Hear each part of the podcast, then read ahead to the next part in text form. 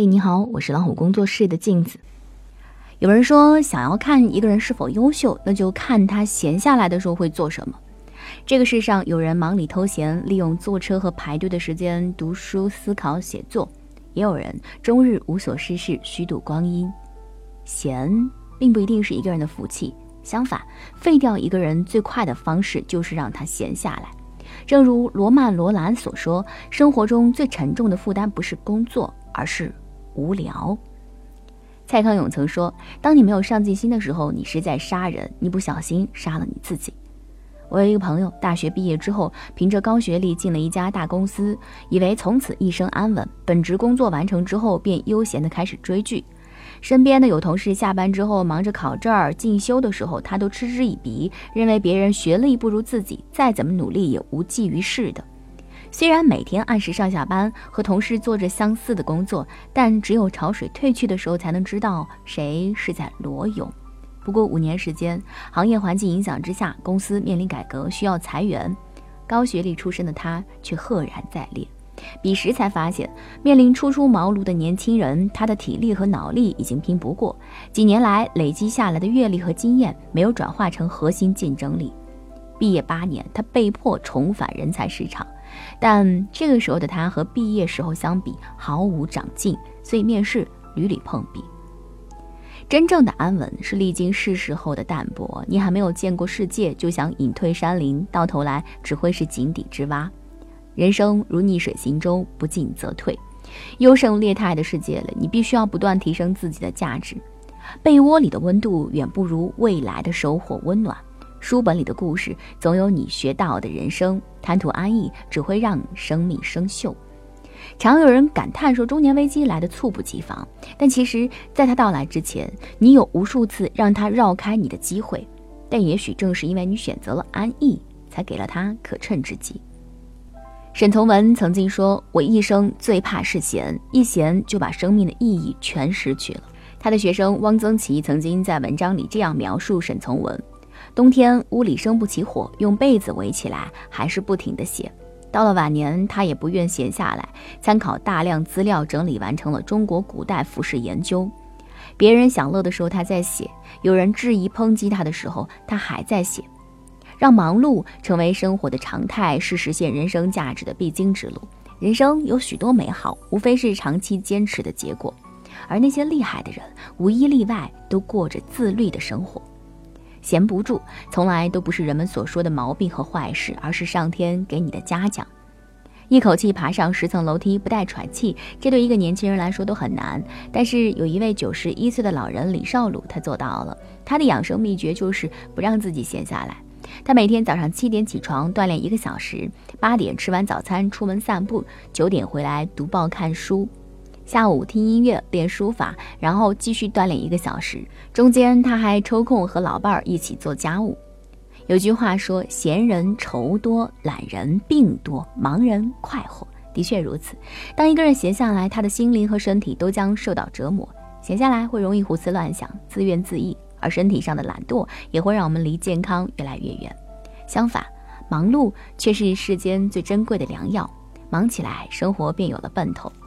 日本作家石墨一雄曾经说：“年老之后，当我回顾自己的一生，看到我用毕生的精力去捕捉那个世界独特的美，我相信我会心满意足的。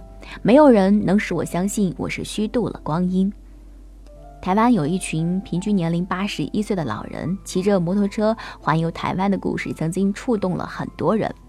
只因为不老骑士说了一句：“走，我们骑着欧兜迈环台去。”于是他们便出发了。从南到北，从黑夜到白天，环岛十三天。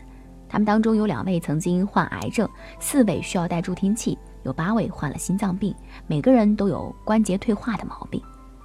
身体和心灵总有一个在路上，这事儿和年龄无关。安静的待在医院是一种活法，勇敢的走出去是另一种活法。忙碌且艰难的活着，虽然辛苦，但如果有来世，很多人还是会选择那种滚烫的人生，因为那样才能实现人生更多的价值。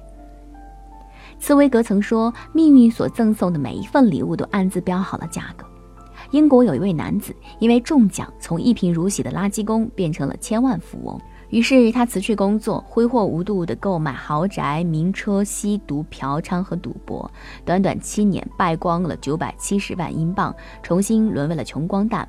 而他的妻子儿女也双双弃他而去。物质可以满足一个人一时的快乐，但当人生只剩下享乐和放纵，就难以体会到发自内心的快乐和成就感。正如爱因斯坦所说：“我从来不把安逸和快乐看作是生活目的的本身，这种伦理基础，我叫它‘朱兰的理想’。”华人首富李嘉诚一生征战商界，拥有无数财富，即便这样，直到九十岁他才选择退休。没退休之前，不论几点睡觉，他总在清晨五点五十九分闹铃响之后起床，随后读新闻，打一个半小时高尔夫，再去办公室开始工作，数十年如一日。李嘉诚的人生正印证了那句话：一万年太久，只争朝夕。写下来，你可能会快乐一阵子，但重复和虚无有一天会让你感到厌倦。忙起来可能会很累，你需要把时间分成好几份，甚至像挤海绵那样挤时间，但却可以让我们收获到很多，比如财富、幸福、内心的充实和丰盈。人生几十年，我们总要为这个世界留下一些什么。永远不要把闲当做上天的恩赐，那些闲下来让你快乐的东西，有一天可能也会毁灭你。人生太闲，则别念妾生；太忙，则真性不现。诚然，太忙或太闲都不可取。忙中有闲，闲中有忙，有事儿做，有人爱，有所期待，才是人生最圆满的状态。当你开始懂得珍惜时间，利用好时间，合理安排自己的生活，就是在延长生命的长度，拓宽人生的厚度，提升人生的高度。所谓不负此生，就是不曾辜负生命中的每一个阶段。你觉得呢？我是镜子，更多精彩，不要忘记关注微信公众号“老虎小助手”。感谢您的陪伴。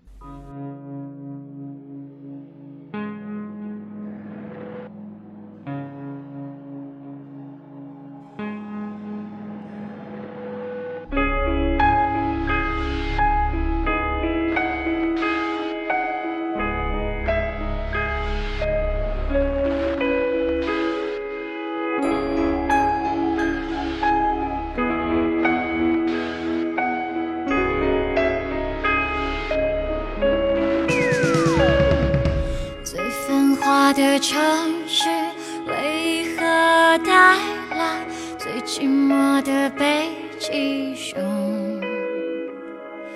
最纯洁的孩子如何走过最肮脏的垃圾场？最昏暗的回忆，永远让我想起最专注的一刹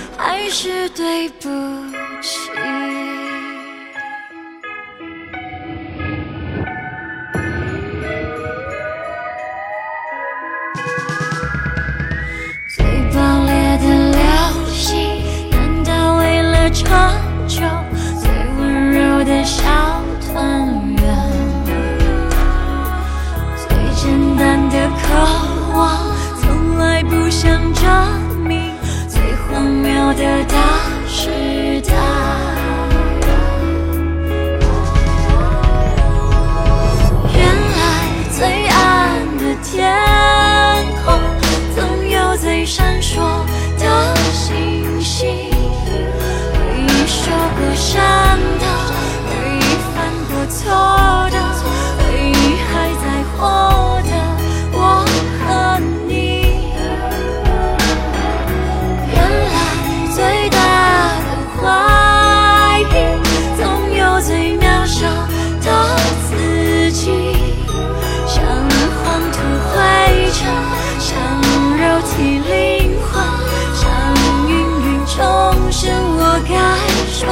些，还是对不起。